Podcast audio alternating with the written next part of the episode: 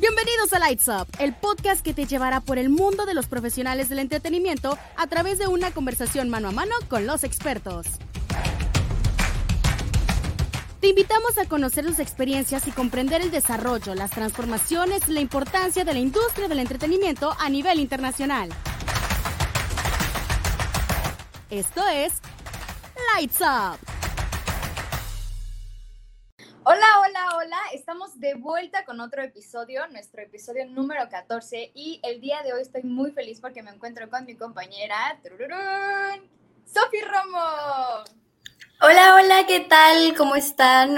Creo que es el primer episodio que nos toca grabar juntas, ¿verdad? Tú y yo. Qué emoción. ya sé, estoy segura de que va a ser un muy buen episodio, sobre todo porque traemos una invitada muy buena y no olviden que ya tenemos redes sociales en Insta como arroba. Claro, vayan a seguirnos y vayan a dejarnos sus comentarios.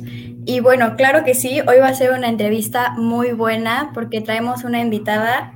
Wow, nuestra invitada es Sofía Villarreal, una joven regia estudiante de la carrera de Mercadotecnia que ha cumplido su sueño de ser directora de prensa del proyecto Legends Experience, social media manager de la marca y emprendedora con su propia agencia de social media management, Soferi, en constante evolución y en búsqueda de retos. Démosle la bienvenida. Hola chicas. Hola, hola, bienvenida. Muchas gracias, me encanta estar aquí. Sofi, ¿cómo ha sido tu día? ¿Cómo has estado? Estoy, la verdad, súper bien, un poco cansada. Eh, les decía un, ratito antes que el trabajo ha estado muy pesado. Afortunadamente, ahorita eh, traigo muchos eventos detrás, entonces estamos en toda la etapa de la preparación. Muy interesante, muy divertido, pero súper cansado. Ay, sí me imagino, pero qué padre, qué bueno que, que hay trabajo. Sí. Bueno, ¿qué te parece si ahora que ya que dimos la bienvenida y todo, pasamos a la, a la parte de las preguntas. Eh, como primera pregunta sería, cuéntanos cómo es que decidiste estudiar mercadotecnia. Bueno, primero, esta historia es bastante eh, dramática porque mi personalidad es así. Yo primero pensé que iba a estudiar psicología, que estaba segura. Presenté el examen, no quedo y empiezo como a cuestionarme todo, ¿no? Esta etapa donde a los 17 tienes que decidir qué quieres hacer de tu vida, pues es totalmente ilógico. Así que empiezo a trabajar como estilista en diferentes estéticas y empiezo a explorar un poco las redes sociales como para hacer promociones, ¿no? Empiezo toda esta parte detrás del marketing que yo no tenía ni idea que era el marketing. Entonces, eh, empiezo a investigar todas las carreras en mi ciudad, en otras ciudades, y me topo con que mercadotecnia es una cosa, es un concepto, es una carrera y puedes vivir con eso, ¿no? Entonces, me animo a presentarlo aquí en, Monterrey y quedo, y yo recuerdo el primer día eh, cuando te preguntan, ¿no? ¿Qué es para ti mercadotecnia? Yo no tenía ni idea, no sabía dar una respuesta, creo que todo el mundo estaba más informado que yo, hablaban hasta de neuromarketing y yo así de qué es eso, con qué se come, de dónde viene. Me costó mucho adaptarme al principio a la idea de que la mercadotecnia y yo desde hace muchísimo tiempo veníamos como teniendo una relación y yo ni siquiera sabía qué era concretamente. Entonces, simplemente sucedió. Creo que fue naturalmente, solamente que yo no lo quería aceptar. Sí, está loco como los caminos de la vida, o sea, por más que tú creas que vas a terminar en un lugar, o sea, como que la vida en sí te va acomodando, es como, no, mija, aquí, o sea, tú vas aquí, ¿no? Exactamente. Así, así fue. Hablando de proyectos, ¿nos puedes contar de qué se trata Legends Experience? Uy, claro. Legends Experience es mi bebé. Miren, eh, estoy trabajando con una agencia que se llama Better Matters, que es una agencia brasileña que tiene su base en, Brasil y en Madrid. Entonces, viene esta empresaria, Lisbonato, y me dice, oye, ayúdame a sacar algunos pendientes, ¿no? Entonces yo le empiezo a ayudar y me empieza a presentar este proyecto que es como la oportunidad de ver a las estrellas del deporte de cualquier categoría que ya son leyendas, ¿sabes? Que tus papás la vieron, que tus papás te cuentan, por ejemplo, de que, oye, ¿sabes qué? Yo vi este partido y fue histórico, fue legendario porque hicieron cosas que nadie creía que pudieran hacer y trascendieron. Ya no solamente son atletas o son deportistas, sino son una leyenda en, esta, en este medio del deporte, ¿no? Entonces, Legends Experience es la oportunidad de que tú veas a esas estrellas ya retiradas otra vez en el campo en toda la acción, eh, debatiéndose con otras personas que antes eh, ya tenían como cierta historia. Por ejemplo, el primer evento que hicimos de Legends Experience fue el partido de Leyendas Tigres contra Leyendas América, que bueno, en el 2005 Tigres venció al América, pero en ese entonces Tigres era un equipito como de la colonia, ¿sabes? Nadie lo conocía, nadie tenía fe en ellos y después llegan al, Estadio Azteca y hacen el Aztecaso, que así se le conoce, porque los golearon, metieron cinco goles y vencieron al América. Entonces, ese partido es muy recordado aquí en Monterrey, porque es como, ahí fue cuando los Tigres se hicieron reconocidos, ¿no? Entonces, los volvimos a llevar al campo y eso es lo que Legends Experience hace, acercarte a las estrellas, a que puedas tener una convivencia con ellos, a que sepas qué pasó con ellos, ¿no? ¿Qué están haciendo ahora? Porque ahora están regados por el mundo. Trajimos gente desde Nigeria, trajimos gente de Venecia, jugadores que ahora están allá, que tienen sus clínicas, que tienen equipos, que son coach. Entonces es como enseñarle a las nuevas generaciones todo lo que sucedió en el deporte hace años y que conecten otra vez con ellos. ¿Cómo lograste o cuál fue el camino que tomaste para ser directora de este proyecto? Eh, bueno, los caminos de la vida jamás fueron lo que yo pensaba. Como la canción. Exactamente, porque eh, yo conocí a uno de mis socios por la escuela, por un proyecto de escuela, precisamente de la materia de relaciones públicas. Eh, nos dieron un cliente real y ese cliente para manejarle su imagen es Lacho Gutiérrez, que es un comentarista de deportes muy reconocido, y yo estaba detrás de su imagen todo ese semestre. Y como que él vio algo en mí que yo no quería solamente quedarme con el trabajo de la escuela y empezó a presentarme personas. Así es como yo conozco a Liz Bonato y así es como yo empiezo a insertarme a mí misma en todo el trabajo, porque si te digo que ellos me dijeron, ve aquí, quédate aquí, haz esto, no es verdad. Porque estás hablando de que es un proyecto internacional, es un proyecto de mucho dinero, de mucha responsabilidad. Y obviamente yo sigo siendo estudiante. Eh, yo creo que ellos vieron algo en mí, no sé si fue capacidad o si fue ganas de aprender o facilidad para hacer las cosas, pero me dieron la oportunidad primero como social media manager de la marca y después empezaron a darse cuenta de que a mí las relaciones públicas se me daban. Empezaron a llevarme a juntas, empezaron a presentarme a socios, empezaron a involucrarme en cosas como de otro nivel. Y de repente un día me dijeron de que, oye, ¿sabes qué? Eh, vamos a sacar el comunicado de prensa ya para enviárselo a todos los medios y vamos a nombrarte a ti directora de prensa para que te encargues de toda esa parte, ¿no? Y fue como, ¿qué, hace una directora de prensa? O sea, ¿qué, haces en ese caso, no? Pero así fue básicamente mi camino como por etapas. Y creo que algo que les tengo que mencionar a los que estén escuchando esto, que quieran estar en esa parte, es que muchas veces vas a tener que hacer eso, pasar por etapas, no puedes simplemente salir de, de la carrera y brincar a una dirección. Eso jamás sucede.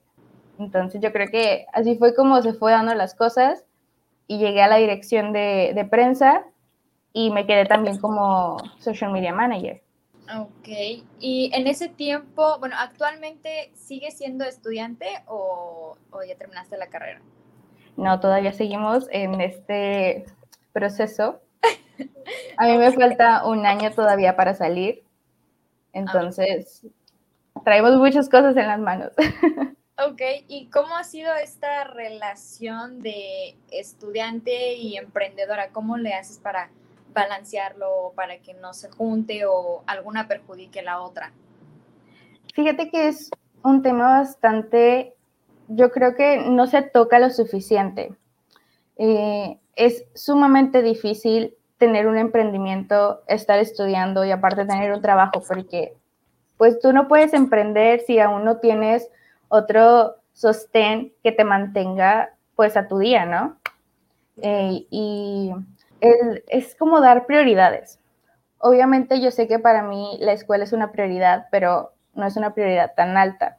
Yo desde hace mucho tiempo decidí que yo voy a terminar la escuela, pero al tiempo que sea necesario, o sea, no, no voy como al mismo ritmo de los demás, porque yo también toda mi atención la tengo enfocada en mi agencia, en el proyecto, y pienso como de que, bueno, ok, si no puedo hacer las cosas de la escuela, voy a darle prioridad a esto. Que no digo, no digo, ojo aquí, yo no digo que los demás lo hagan de esta forma. Hay algunas personas que yo conozco que son súper exitosos, terminaron la carrera y empezaron su emprendimiento y les va súper bien, porque toda su atención está centrada en su negocio. Y también conozco otras personas que, como yo, que tienen las dos cosas al mismo tiempo, que hacen eso, como que cambian su atención a diferentes momentos. Por ejemplo, yo lo que hago es que al inicio del semestre yo preparo todo mi contenido de mi agencia eh, para que esté programado con todas las estrategias que yo quiero hacer, todo tenga un orden para que cuando el semestre se ponga más pesado, yo no tener que estar como a las carreras haciendo las cosas, ¿sabes? Es algo que a mí me ha funcionado.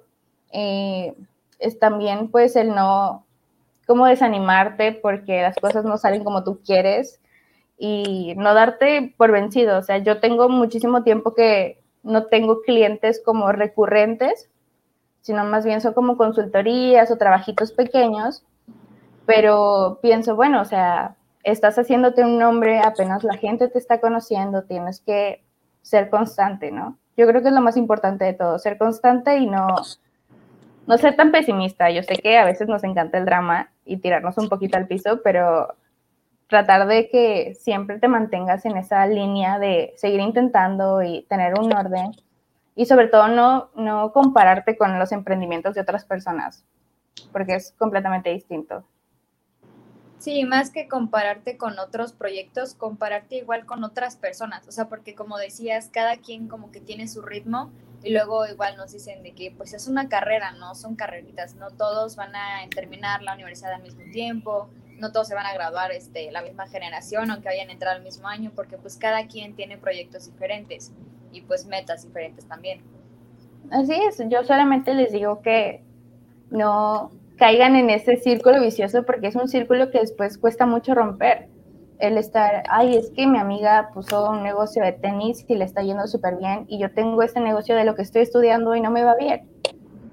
son cosas distintas, son personas distintas, son medios distintos, entonces yo creo que ni siquiera vale la pena que te metas ahí.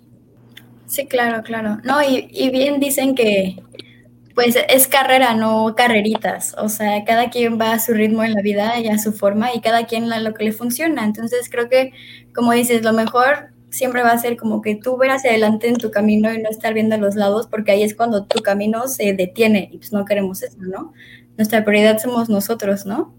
Y pues bueno, la siguiente pregunta sería cómo, cómo nace tu agencia, cómo nace Soferi. Bueno, Soferi nace de madrugada. Nace de madrugada de estar pensando eh, estupideces precisamente comparándome con otras personas eh, y con un sentimiento como de urgencia, ¿sabes? Como de no estoy haciendo esto, no estoy haciendo nada, eh, ¿qué voy a hacer? La, la, la. Entonces empiezo a, a decirme, bueno, pues estás trabajando de community manager, estás trabajando de social media manager, ¿por qué no empiezas algo para ti? Y yo desde que empecé, yo sabía que iba a ser un reto personalmente para mí, porque todas las cosas que les dije de ser constantes y no compararte cosas así, son cosas que yo hago o que yo hice en un, en un principio. Entonces, nace de toda esta como, de un momento muy triste, de un momento como de total desolación de no, no sé qué voy a hacer, no sé qué estoy haciendo, a lo mejor esto no es para mí, la, la, la, todas estas cosas negativas, nace de ahí y nace como siendo una esperanza de que todo va a estar mejor y de que yo puedo hacerlo, ¿sabes? Como de créetela, o sea, estás haciendo todas estas cosas, puedes hacerlo para ti, ¿no? Entonces, empiezo a jugar con nombres, con letras, nace Soferi y después contacto a un diseñador, me ayuda, empezamos a trabajar y sale al mundo. En un muy apresurado semana, sale al mundo y empiezo a buscar clientes. Está loco como, o sea, luego las mejores ideas salen de que en la madrugada, ¿no? Cuando te pones a darle vuelta a todo. Y luego, o sea, luego, ay, perdón, eso es como medio pesado, ¿no? Que no, no sé si es tu caso, yo creo que sí, que somos de las personas que pensamos mucho las cosas, o sea, demasiado. Entonces das vuelta y vuelta y pues de la nada pues, surge esta muy, muy buena idea, muy buen proyecto. Y este, ya eso. Yo creo que estos, que estos momentos de, como dices, como momentos bajos o así, son los momentos de más reflexión, donde tú decides qué hacer con eso y tomar acción siempre va a ser lo mejor. O sea, como que son esos puntos que no nos gustan, pero nos sirven para reflexionar de nuestra vida y hacer algo al respecto. Entonces, qué bueno que te animaste a hacer tu agencia. Y bueno, ¿cuál sería la siguiente pregunta, Andy? Ah, eh, ¿a qué retos te enfrentaste a lo largo de tu trayectoria? Tanto de Soferi como Legends Experience. Bueno, con Soferi, pues el tema de la comercialización es un tema bien complicado. Las ventas no son para todos. Se dice por ahí que cualquiera puede vender, pero yo creo firmemente que no es así. Eh, yo personalmente soy pésima con las ventas personales. Yo a mí no me sé vender pero yo sé vender a otras personas. Lo cual, quien sea que esté escuchando, por favor, tome un curso de ventas porque lo más importante es saber venderte a ti, no a otras personas. pero bueno, yo creo que ese es el mayor reto que yo tengo con Soferi, el vender la idea, el proyecto. Eh, afortunadamente estoy asociada con Lacho Gutiérrez y él es buenísimo para las ventas, entonces yo creo que una compensa con la otra. Así que el tema de las ventas para mí es bien complicado con Safari y con Legends el tema de la responsabilidad.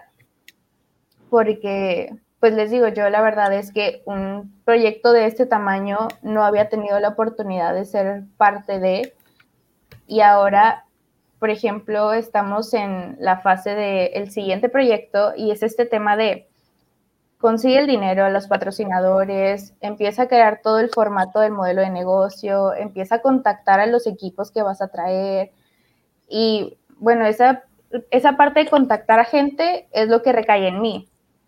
Como directora de prensa, yo aparte de tener a los medios como que estando alimentándolos de, oye, algo se viene, oye, mira, estate pendiente, oye, si quieres estar, pues mira, suscríbete acá y la, la, la, ¿no? Eh, pero las responsabilidades son súper pesadas, no es un evento que puedas hacer en la placita de tu casa, estás hablando de muchísimo dinero, de jugadores de nivel mundial que hablan diferentes idiomas, que tienen diferentes costumbres, estás trabajando con personas que son empresarios de alto nivel. Entonces yo me siento como no sé, como un hámster ahí tratando de, aparentar que sabe todo, pero pues yo soy mucho de la creencia de pregunta, de habla, ¿no? Siempre, para todo.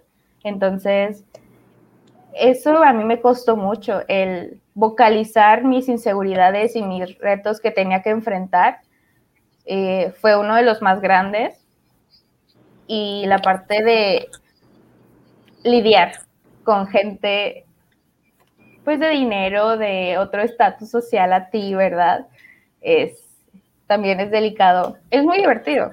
Ya cuando le agarras la onda a todo y a que no te dejes pisotear ni ningunear por nadie, es muy divertido tratar con estas personas, pero si no lo sabes hacer, de repente si te llegas a tu casa en plan de que, es que me dijeron esto, ah, sabes que me, no, me, no me dejaron pasar acá o así, ¿no? Entonces, yo creo que en Legend sería como aprender a tener una presencia que imponga, aparte siendo mujer en, el mundo del deporte es súper complicado. Es un, es un mundo, es un medio bastante eh, machista y yo estoy muy feliz de compartirlo con Liz porque ella es una mujer, yo le digo mujer va norte, porque creo que cubre todo el espectro de una mujer independiente de negocios, dueña de su vida. Entonces es como vamos juntas luchando en este mundo tan machista para que las mujeres tengan una voz más fuerte. Entonces todos esos retos es con Legends y se dan cuenta, pues obviamente yo creo que ya los he ido venciendo. Pero con Sofería aún seguimos ahí con las ventas, dándole también. Claro, sí me imagino, pero yo creo que la mejor forma de practicar estas cosas es con la práctica. O sea, entonces qué bueno que como estudiante te animas a hacer todas estas cosas, porque la mejor forma de tú, ok, tengo que arreglar esto, tengo que trabajar en esto, es viviéndolo y estar como en una situación en la que te das cuenta de lo que necesitas, ¿no? Así vas ahí caminando el camino. este, y pues bueno, la siguiente pregunta sería, eh, que nos puedas platicar un poco sobre cómo es el marketing en los eventos, si tiene alguna diferencia, cuáles son sus características o así, o algunos tips.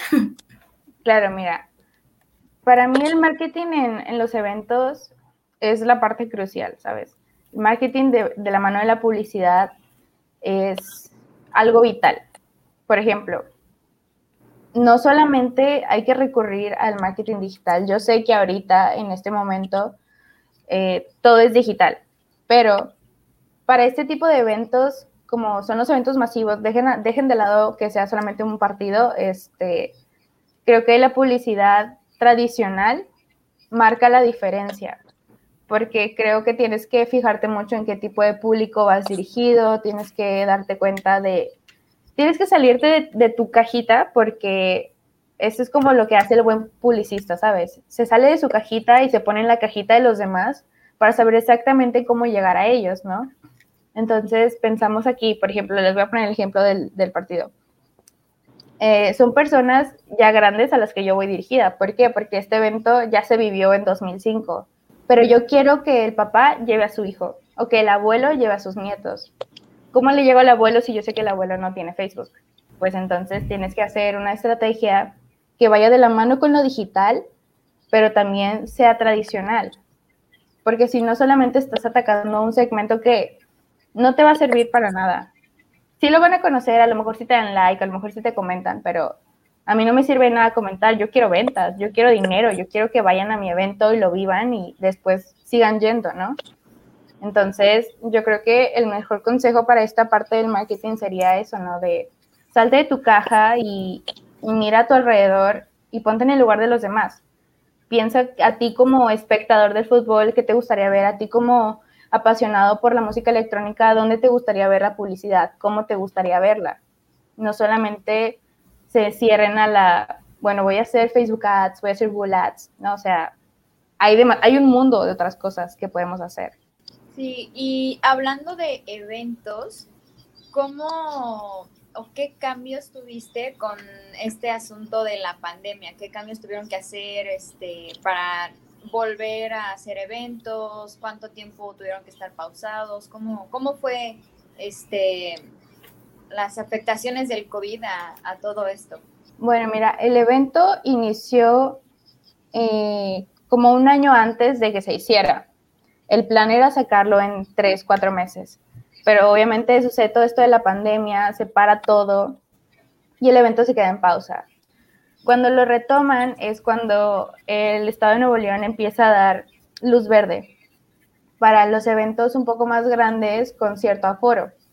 Por ejemplo, ya cuando íbamos a sacar el evento, eran dos días antes, teníamos aforo para el 70%.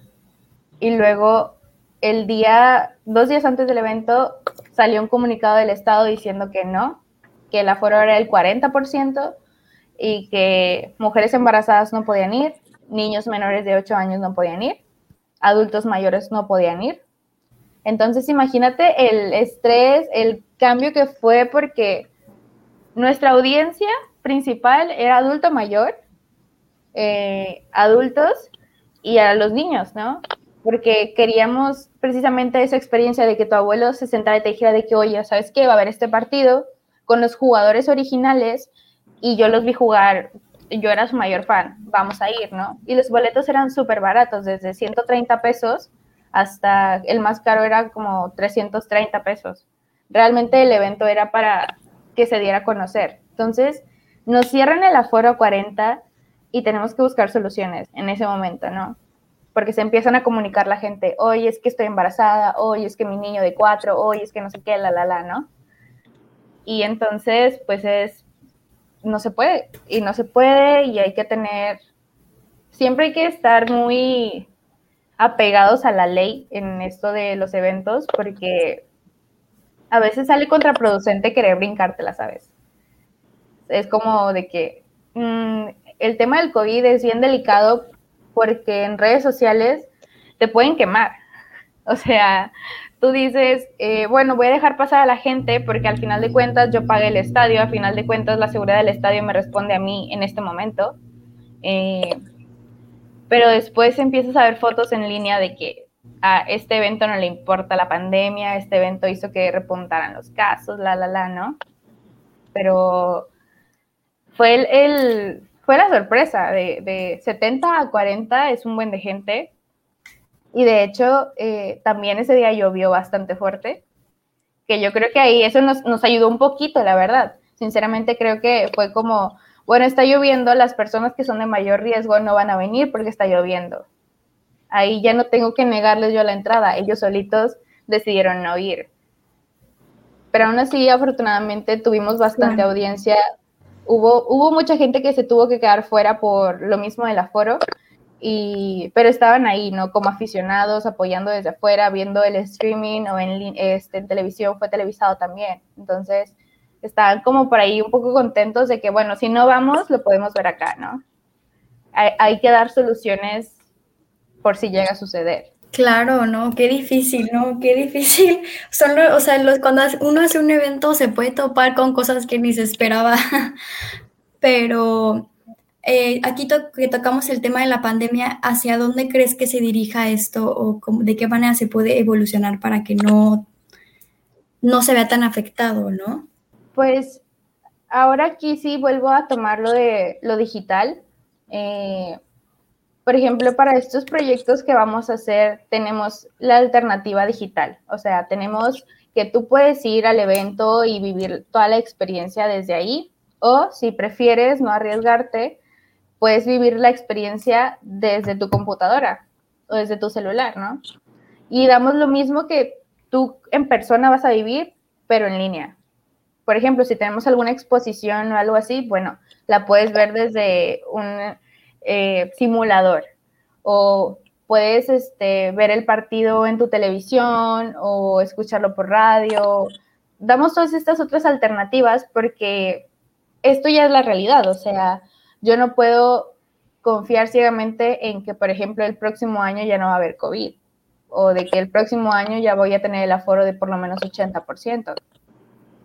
Creo que en este momento los eventos digitales son la mejor apuesta para seguir teniendo eventos y teniendo difusión cultural y deportiva y de música y todo, porque si no te adaptas a la nueva realidad, pues tu negocio no va a prosperar, tus eventos no van a suceder. Sí, claro, o sea, no nos podemos esperar que digan, ay, ya como tú dices, en un año ya no va a haber COVID, ya todos van a poder hacer sus eventos y aforo de 100%, o sea, no podemos quedarnos con los brazos cruzados. Y más nosotros que estamos en la industria del entretenimiento, pues hay que ver, este, obviamente, cómo innovarlo y cómo hacer que se siga destacando como, como siempre, ¿no? Por decir, este es un, un gran ejemplo de lo que estamos haciendo un podcast este, en plena pandemia, obviamente no necesitamos ningún aforo y pues nos ayudamos mucho de las redes sociales también. Nos hablabas de tus proyectos, ¿nos podrás este, contar alguno de que tengas en puerta o, o ahorita qué andas haciendo? Unos pequeños spoilers. Pues mira, a ver, spoiler. Legends trae algo, o sea, yo estoy volada, de verdad de verdad, chicas. Eh, en marzo del 2022 vamos a traer un evento nuevo. Ay, yo espero que no me vayan a despedir por decir esto, pero bueno. Eh, vamos a tener la Copa de Nuevo León, se llama el evento. Y bueno, básicamente el equipo estrella internacional, mundialmente reconocido. Vamos a traer a las leyendas del Fútbol Club Barcelona aquí a Monterrey. Y aparte, para endulzar más esto, eh, vamos a tener primero un triangular. Vamos a hacer que las leyendas de Tigres y leyendas de Rayados, que son los equipos más reconocidos aquí en Monterrey, eh, se enfrenten y el que gane se va a disputar la copa contra el Barcelona. ¡Wow! Eh, la parte de la organización del inicio, ¿sabes? Como el hablar, por ejemplo, con el director de las leyendas del Barcelona, es como, estoy hablando con gente súper importante, o sea, todo el mundo lo conoce, ¿sabes?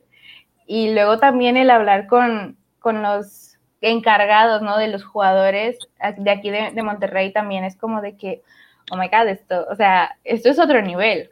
Ahora con inversionistas y ahora busca el dinero y sabes que organízate esto y ahora ve y visita acá y, y ve como plantando la semillita, ¿no? De que, oye, pues tú podrías ser parte de este evento o ya viene el evento, ¿sabes?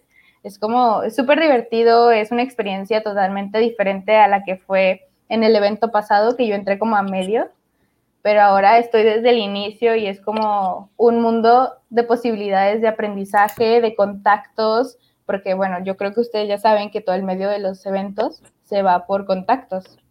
Entonces, imagínense, ¿no? Yo en mi celular ya tengo el número de varias personalidades y es como, lo tengo en mi celular. Oh my God, ¿cómo, cómo llega aquí? Claro, claro, qué increíble suena, la verdad. Este, como estudiantes necesitamos cosas así, queremos vivir cosas así, pero qué padre. Y bueno, la siguiente pregunta, que ya sería de las últimas, es nuestra, una de nuestras preguntas estrella que nos encanta hacer. ¿Cuál crees que es tu mejor aprendizaje? Creo que sería la tolerancia. ¿Por qué? Porque es un evento, es un medio súper competitivo, es un evento grande, son eventos que requieren mucho de ti. Y obviamente todos los involucrados están bajo cierto nivel de estrés, están involucrados igual que tú, sabes, como al 110% para que todo salga y a veces se puede dar estas situaciones como de roces, como de eh, cambios de ideas o de planes y tienes que ser muy tolerante con la situación y no dejarte, pues sí, como, como me diría Lacho, no enfriarte antes de hacer las cosas, tener esa capacidad de tolerancia, de escuchar lo que te están diciendo, sean críticas, sean consejos, sean cosas que a ti no te interesan para nada, pero que te las digan y tú tener la capacidad de tolerar ese comentario, esa situación, pasarla y seguir haciendo tu trabajo, ¿sabes? Creo que es de las cosas que más tendrían que tener presente las personas que quieran trabajar en este medio. Sí, más que de todo aprendemos, de los comentarios malos y también este, también de los buenos, pero a veces más de esos este que son, ¿cómo se dice? Este, reconstructivos. Ajá. Se, pero se aprende de todo. Y Así es. pregunta de oro. ¿Tendrás algún tip para las personas que nos están escuchando? No tengan miedo. No tengan miedo de aventarse a hacer las cosas. No tengan miedo de salir a la calle a buscar una oportunidad. Y cuando la encuentren, jamás duden en meterse. Porque si yo hubiera dudado, yo no estaría con lo que sé en este momento. Ni siquiera digo con la carrera que tengo. Yo pienso que es más bien como el aprendizaje. Entonces, no tengan miedo de preguntar, no tengan miedo de salir, no tengan miedo de nada, porque a final de cuentas, pues lo que nos llevamos de todo son experiencias. Y si ustedes tienen miedo de, intentarlo, pues no las van a tener. Y otras personas que sí se puedan aventar, que sí quieran decir, ¿sabes qué? Pues no pasa nada. A la fregada, yo me aviento y veo qué sucede. Están teniendo una ventaja sobre ustedes. No dejen que el miedo les detenga. Claro, hay una frase que es, um, creo que pesa más una decisión no tomada que una decisión mal tomada. Y creo que aplica con, con, esto, ¿no? O sea, si tú no te, si te llega una oportunidad y no la tomas, el no tomar esa decisión al final a la larga siento que te vas a arrepentir más de eso que haber tomado la oportunidad y que no haya funcionado, pero mínimo lo intentaste y no funcionó. Pero bueno, creo que ya eso, ya sería todo. Agradecemos mucho tu entrevista, tu presencia en el podcast. En la descripción pueden ver cómo encontrar la agencia de nuestra invitada, Soferi Media en Instagram, así la pueden encontrar. Y bueno, muchísimas gracias. Muchas gracias chicas, estuvo súper increíble, les agradezco la invitación y pues espero que todos nos animemos a tomar más retos y a vivir otras experiencias. Y a dejar el miedo atrás para pues tener nuevas experiencias. Igual no olviden seguirnos en nuestras redes sociales, nos pueden encontrar como arroba lightsup.cast en Instagram y déjenos sus comentarios sobre los programas y el contenido que les gustaría escuchar. Muchísimas gracias por escucharnos y nos vemos en el próximo capítulo. Adiós. Bye bye. Si te gustó este podcast, te invitamos a seguir los próximos capítulos que se estarán subiendo semanalmente. Te recordamos también que en cada ocasión tendremos un invitado especial que nos contará su experiencia y trayectoria en distintas áreas de la industria. Lights Up te da la bienvenida al mundo del entretenimiento. Te esperamos en el siguiente programa.